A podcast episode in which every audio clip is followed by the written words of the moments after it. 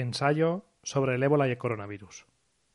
Pensaba que las epidemias de ébola no servían para entender mejor la pandemia de coronavirus. Ahora creo que sí. 26 de marzo de 2020. El doctor lo apunta todo en la pizarra. No quiere dejar a nadie atrás. Paciente 1. Mejorando. Otro paciente. Está débil. Necesita ayuda para sentarse. Otro. Confundido, débil. Otra paciente que ya no lo es. Con el alta, pero cuidando de sus hijos. Otro. Mejor, ya ríe. La pizarra está colgada en una tienda de campaña el 18 de octubre de 2014 en Monrovia, la capital de Liberia, una de las decenas de lonas que forman un hospital de 250 camas para contener la epidemia de ébola que está matando a miles de personas. Hace unas semanas era un descampado y ahora es un espacio salpicado de mallas agujereadas de plástico naranja que delimitan las zonas de peligro. Médicas y enfermeros pisan la zona roja con botas, traje de protección y gafas aislantes para atender a los pacientes. Psicólogas, limpiadores y responsables de mantenimiento pisan la zona amarilla, solo con botas, para que el hospital siga funcionando. Todos los pacientes tienen miedo a morir. Muchos de los que entren aquí no saldrán con vida. A medida que el coronavirus se propagaba en el mundo y sobre todo en España, mis recuerdos sobre las epidemias de ébola que vi en Liberia, Sierra Leona y Uganda se intensificaban. He luchado contra ello. El ébola es un virus que se transmite a través de los fluidos corporales, sangre, sudor, secreciones. Nada que ver con el coronavirus, que es mucho más contagioso. El ébola tiene una tasa de letalidad de alrededor del 50%, aunque en algunos brotes ha alcanzado el 90%. Nada que ver con el coronavirus, con una tasa mucho más baja. Tiene más sentido pensar el COVID-19 desde primos hermanos como el SARS. La peor epidemia de ébola de la historia mató a 11.310 personas y afectó sobre todo a tres países africanos: Liberia, Sierra Leona y Guinea. Nada que ver con el coronavirus, más de 20.000 muertos hasta ahora, que ya es una pandemia. Esto es una crisis global y aquello fue una epidemia regional que el resto del mundo ignoró porque estaba en África son situaciones dispares desde el punto de vista humanitario, geopolítico, económico. Pensaba. Pero hoy veo con claridad que me equivocaba. Ambas crisis hacen preguntas que van a lo más hondo del ser humano. La más esencial. ¿Qué lugar ocupa la vida? ¿Qué lugar ocupa la vida en su relación con la producción y el consumo, con los regímenes autoritarios y la censura, con la pobreza y la explotación, con la libertad y la solidaridad? En la pizarra del hospital de campaña, al lado del estado de salud de los enfermos, había esta frase escrita. Pedid a los pacientes más fuertes que ayuden a los más débiles. Enfundados en el asfixiante traje de protección, los trabajadores sanitarios solo podían pasar unos 45 minutos en la zona de riesgo, así que los pacientes debían ayudarse entre ellos. El que ya reía debía ofrecer agua al que estaba débil y confundido. El que estaba mejorando debía ayudar a sentarse al que no se podía ni levantar de la cama. El que estaba jodido debía ayudar al que estaba más jodido aún. Eran las reglas de la supervivencia colectiva. Ahora me doy cuenta de que todos, sanos y enfermos, conscientes o no de ello, estamos apuntados en esa pizarra. Liberia. Pedir ayuda está bien. La emergencia se produce cuando el sistema de salud está sobrepasado y no puede lidiar con una situación extraordinaria. Ahora estamos en esa situación con el coronavirus, dice Gisa Kohler, técnica de salud de la Unidad de Emergencias de Médicos Sin Fronteras en España y que estuvo en epidemias de ébola en Sierra Leona y en República Democrática del Congo. Llegué a Liberia de la mano de Médicos Sin Fronteras en octubre de 2014, justo en el pico de la epidemia de ébola, aunque eso solo lo supimos después. Había muertos cada día, pero aquello no se parecía a una guerra. En una guerra hay bandos en liza, hay dinámicas políticas y militares reconocibles. Hay otra guerra fuera de la guerra, la de las grandes potencias que intervienen. Hay un mecanismo racional y brutal, el de la violencia ejercida contra el otro. Soy aprensivo. Solo la información y el pensamiento me calman. Desde que pisé Monrovia me di cuenta de que no habría ningún refugio mental. En una epidemia así nunca sabes nada. Durante aquellos días escuché decenas de predicciones de epidemiólogos, médicos, personal sanitario, gente de la calle. Muchas erraban, alguna más o menos acertó. Es normal equivocarse en un contexto así, y es posible que las certezas nunca lleguen. cuatro años después del fin de la epidemia en Liberia, si se pregunta a expertos o ciudadanos qué hizo que los contagios se redujeran, darían respuestas diferentes. A mí, porque pasé mucho tiempo con trabajadores liberianos que recogían cadáveres y que desinfectaban en el hospital, me pareció que la reacción social fue lo que frenó la curva. No el orgullo patriótico, había proclamas nacionalistas, pero lo que se activó en realidad fue el mecanismo de supervivencia. Mejor, el mecanismo solidario de supervivencia. O espabilamos o esto nos arrasará. Hay quien piensa que la vida tiene un valor diferente en diferentes culturas, o que la vida vale menos en una guerra, en una hambruna, en una epidemia. No lo he visto nunca. Recuerdo un día que me unía al equipo que recogía cadáveres en Monrovia. Iban a casas donde una persona había fallecido de ébola. La muerte es el momento de mayor carga vírica del ébola y por eso aquella era una de las operaciones más peligrosas. Lo ideal era que los infectados fueran ingresados en hospitales, pero había gente que se negaba y eso hacía que el equipo tuviera que acudir allí. Con el tiempo me he hecho fuerte, me decía B. Sunday Williams, el chico que se encargaba de rociar con cloro a todo el equipo para protegerlo. Llegamos a una casa y, tras enfundarse el traje de protección, entraron y sacaron un cadáver de una habitación donde había un andador de bebé. La mujer que estaba en casa no salió. Había silencio. Solo se oía su llanto, que rebotaba en las paredes del edificio. Los funerales fueron un problema desde el principio. Hubo protestas contra el incineramiento de cadáveres, que era la práctica más segura. La comunidad islámica insistía en que los cuerpos debían ser lavados y enterrados se organizaron funerales con medidas máximas de precaución, porque se interpretó que nadie podía quedar fuera de la lucha contra el ébola. El ébola no es tan contagioso como el coronavirus y por eso las medidas que afectaban a toda la población no eran tan extremas. Los países no se confinaban, pero la protección higiénica exigida también exponía a los más pobres. Son las cinco de la mañana. Nolly Smart y Emmanuel Tokpa se ajustan unos finos guantes de látex en la oscuridad. Tan solo les alumbra una lámpara en la parte trasera del vehículo. Se disponen a entregar mil kits de protección en West Point, uno de los barrios marginales de Monrovia, atiborrado de gente. Lo hacemos hasta ahora para que no haya grandes aglomeraciones y para que la gente no sude y se toque, me decía Smart. Salimos cada mañana, nos lavamos manos y botas antes de empezar e intentamos que nadie se toque. Las dos furgonetas aparcan frente a un almacén sin iluminación. El equipo salta del vehículo y abre una verja. Dentro del almacén está el millar de kits de protección que deberán repartir entre centenares de liberianos. Cada kit consta de medio kilo de polvo de cloro, mascarillas, gafas, guantes finos y gruesos, jabón y bolsas de basura. Miré la barriada y pensé si aquí hubiera un foco de ébola sería como pólvora. Esta gente está abandonada. La distribución era un intento desesperado de evitar los contagios en casa. No se podía medir su eficacia. El ébola penaliza los lazos de afecto y derriba familias enteras, sobre todo a quienes se encargan de cuidar a los enfermos, que normalmente son mujeres. En el hospital los momentos de mayor euforia se producían cuando se daba de alta a un paciente, que recibía un abrazo entre aplausos, ya no eres contagioso, y estampaba con pintura su mano en el muro de los supervivientes. Por la cara de alguno de ellos no sé si era una actividad más terapéutica para los supervivientes o para todos los demás, que necesitaban motivos para seguir creyendo en la vida. Los pacientes estaban débiles y aburridos.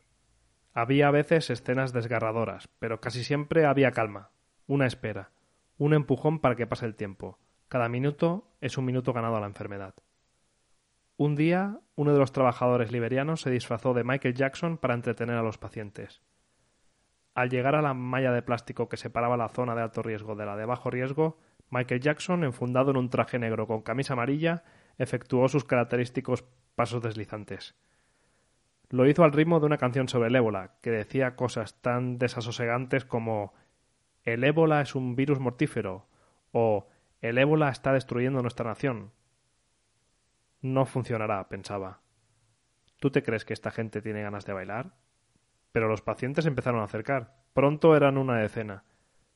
Una mujer cabizbaja, sentada en una silla de plástico blanco, empezó a hacer palmas, casi sin fuerza. Apenas podían reírse, querían moverse, pero no podían. ¿Qué hizo el gobierno de Liberia durante aquella epidemia? ¿No estaba preparado para el ébola, que apareció por primera vez en África en 1976? No. Esto también era nuevo para ellos. Era la primera epidemia de ébola en África Occidental Las demás hasta entonces habían tenido lugar en la República Democrática de Congo y en otros países de la zona. La distancia por carretera entre Monrovia y Kinshasa, la capital de República Democrática de Congo, es de 5.000 kilómetros, más de la que hay entre Berlín y Teherán. Aquello fue tan nuevo para ellos como para nosotros el coronavirus. Hubo algo fundamental. Liberia pidió ayuda.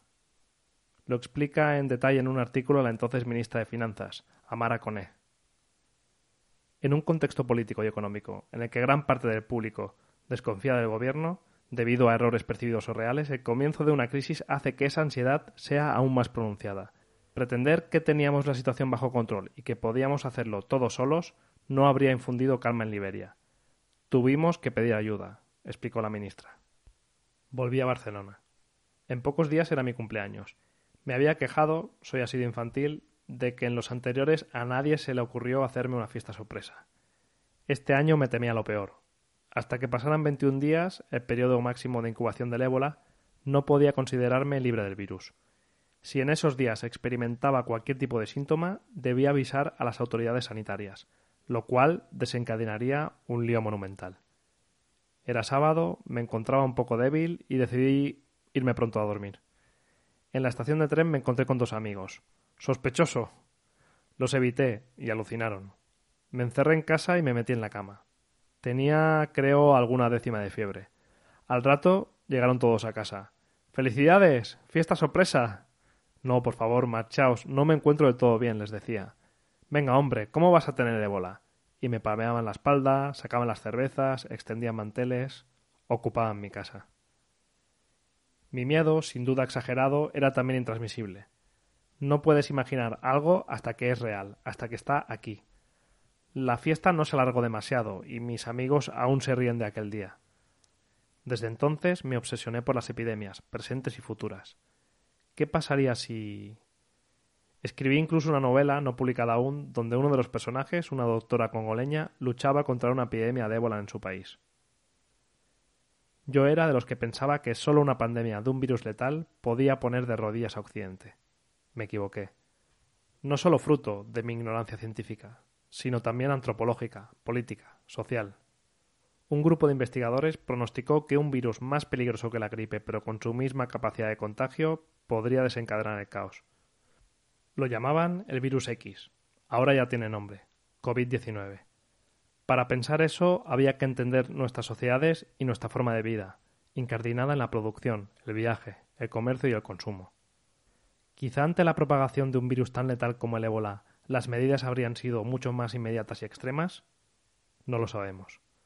Pero ya estamos viendo que países africanos con pocos casos de COVID-19 han tomado medidas más drásticas y más rápidas que muchos países occidentales. En 5W hemos publicado una crónica sobre la estrategia china para acabar con el coronavirus. Se ha hablado mucho también del modelo surcoreano, basado en los tests. No hay quizá ningún modelo a importar en la epidemia de ébola que sufrió Liberia, pero sí importa conocer el dolor que aquello causó y saber qué hizo el país en un momento de emergencia sanitaria.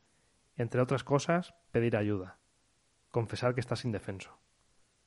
Pienso en aquellas semanas de lucha por la vida en Liberia y recuerdo cosas que ahora reconozco. Familias españolas privadas del funeral de sus seres queridos. La impotencia de los últimos momentos, cuando ni siquiera te puedes abrazar. La exclusión de los más débiles, los que no tienen techo, los ilegalizados, los pobres. La fe en los salvadores, antes ignorados por el Estado. El personal sanitario, que sabe que no tiene las herramientas para contener la epidemia y que aún así lo sigue intentando.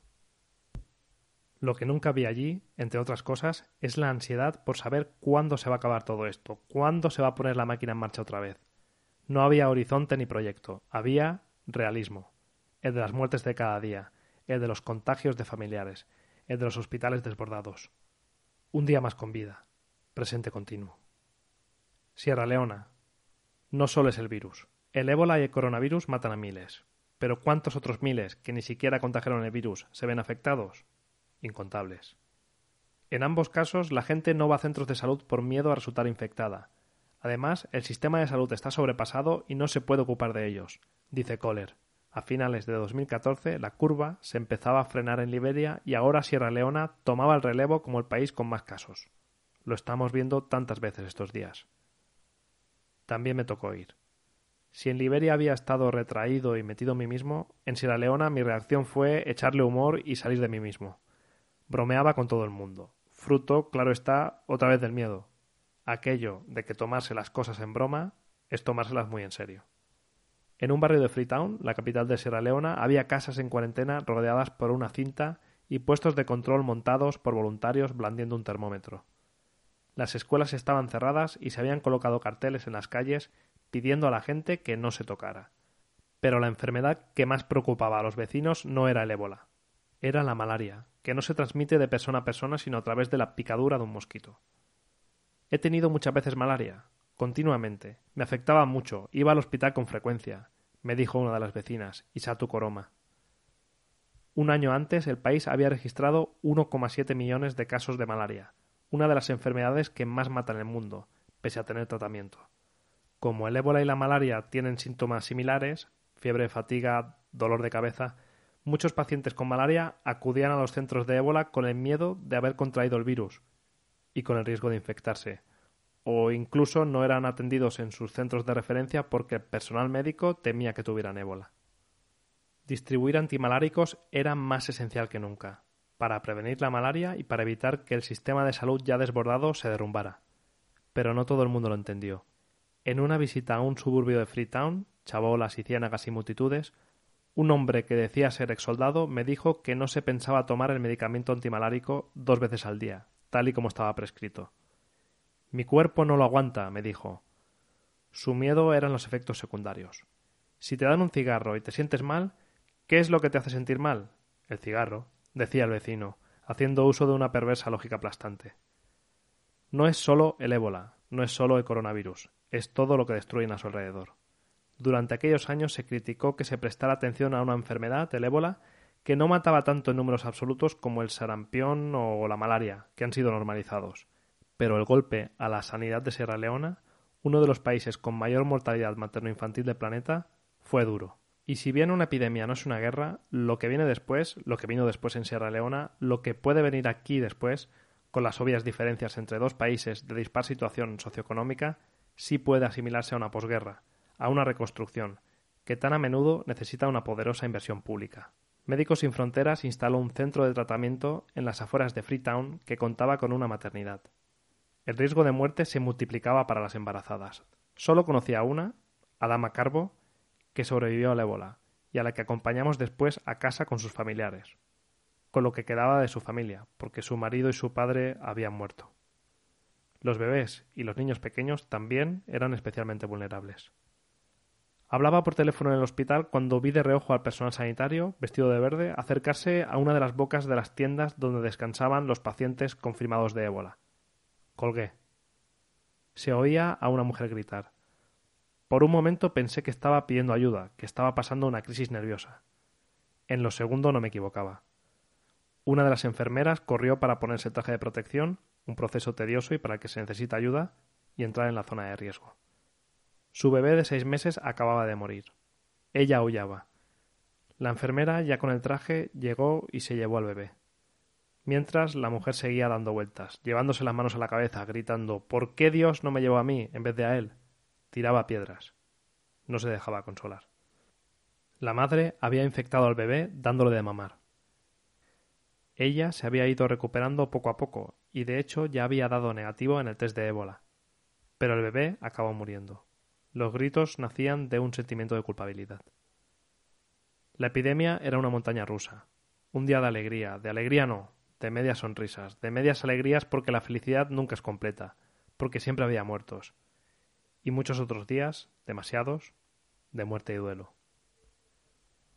Los mayores son población de riesgo en el caso del COVID-19. Los testimonios desconsolados de familiares en España se suceden uno tras otro, y se ha destapado la desprotección que sufre este colectivo, que sufría también. La pandemia desnuda todas las contradicciones de una sociedad. Todas las heridas quedan al aire libre. Quienes no contraen el virus también sufren la pandemia. Pacientes oncológicos, personas con enfermedades crónicas. Si el sistema sanitario está colapsado, no puede atenderlos. El daño es incalculable. El ébola y el coronavirus presentan el mismo reto. Tienes que asegurarte de que la gente que no está contagiada recibe atención médica, dice Kohler. Aunque las últimas investigaciones, matiza, dicen que el COVID-19 también se puede contagiar sin síntomas, algo que no sucedía con el ébola. Y eso lo complica todo. Hay quien cree que el coronavirus u otras epidemias son una forma de limpiar el planeta. Es la ley eugenésica, tan nazi, tan ecofascista. Ninguna sociedad democrática, mejor, ninguna sociedad, puede adoptar ese discurso o sugerir que el coste de salir de la crisis es la muerte de los más débiles. Es la idea de que no hay recursos para todos, de que estaremos mejor si somos menos. Uganda, la relación entre gobiernos y ciudadanía. Tanto en el caso del ébola como en el del coronavirus, la confianza entre las autoridades y la gente es fundamental, dice Kohler. La primera epidemia de ébola en la que estuve no fue la de África Occidental, sino la de Uganda en 2012. En aquel brote se registraron 24 casos y hubo 17 muertos. Quizá poca gente lo recuerde.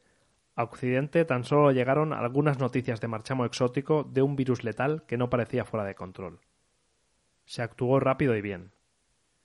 Yo no había oído hablar nunca del ébola o de primos hermanos como la fiebre hemorrágica de Marburgo, pero la gente de Médicos Sin Fronteras conocía estos virus.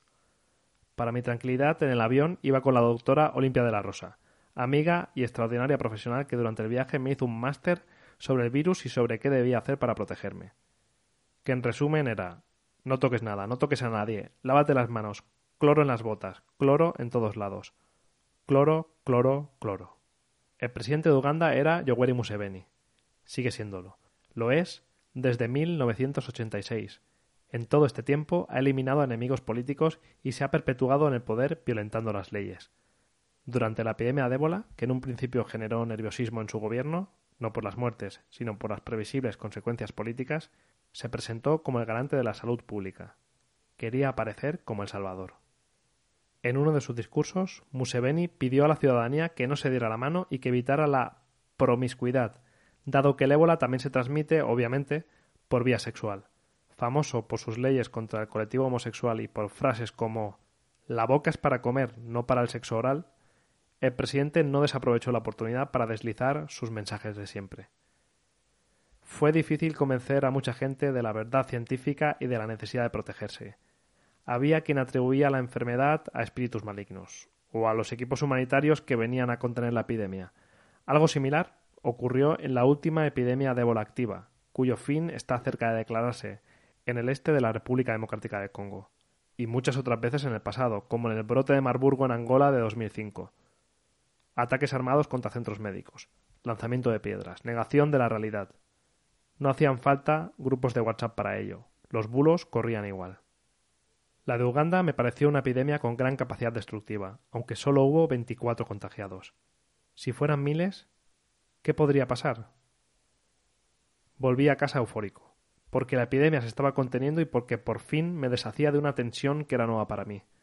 Nunca me había sentido así, sin tocar a nadie, con miedo a que cualquier movimiento en falso supusiera una infección, sabiéndome un cobarde, satisfecho de ser un cobarde, de que mi meticulosidad y paranoia me pusieran fuera de peligro. Marzo de 2020. Estoy confinado en Barcelona. Casi no salgo de casa. Cuando lo hago, compruebo con horror que hay gente, poca gente, pero siempre es la que llama más la atención, que no se toma en serio la pandemia de coronavirus. Todos los detalles son importantes. Hay que minimizar riesgos, cerrar rendijas, echar el cerrojo. Estoy en modo ébola. No sé si es exagerado, el ébola es cara o cruz, pero no sé cuál debería ser el modo coronavirus o el modo cualquier otra epidemia. Tampoco sé lo que es el modo coronavirus para un gobierno. Toda epidemia explora una rendija, la confianza entre la ciudadanía y el Estado. Esa rendija que los propios gobernantes, con su acción política, han convertido durante los últimos años en una brecha. Esa rendija también que los populismos han explotado para convertirla en un precipicio. La pandemia ha ahondado en este problema tan contemporáneo. La pandemia se propaga en poblaciones bajo regímenes autoritarios, en democracias con la confianza popular socavada en zonas controladas por grupos armados. Para contenerla son imprescindibles las instrucciones sanitarias adecuadas y su cumplimiento. Pero ¿qué pasa cuando no hay libertad de expresión y doctores en China son silenciados al intentar dar la voz de alarma, por mucho que la reacción posterior haya sido robusta? ¿Qué pasa cuando la gente desoye a sus gobiernos y cree saber más que los expertos, como en algunos países occidentales? Dice Timothy Gartonash, a colación de esta crisis, que las democracias reaccionan más tarde pero mejor. No lo sabemos. Una pandemia nueva como esta puede poner en jaque a cualquier país del mundo. Nadie está preparado, porque nadie puede estar preparado para una cosa que aún no conoce o que solo ahora se empieza a conocer. Lo terrible no es la desorientación de los gobiernos, sino la falta de cooperación internacional, la falta de políticas multilaterales, de voluntad de colaboración, de reuniones y decisiones al más alto nivel.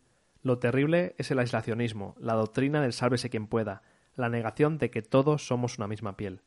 Lo terrible es que los spin doctors piensen cómo se puede sacar rédito político de una situación como esta. Lo terrible es que la economía esté por encima de la vida.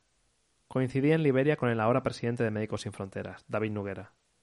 A él siempre le gustaba decir, cuando volvía a Barcelona de una crisis humanitaria en África, que regresaba a Matrix.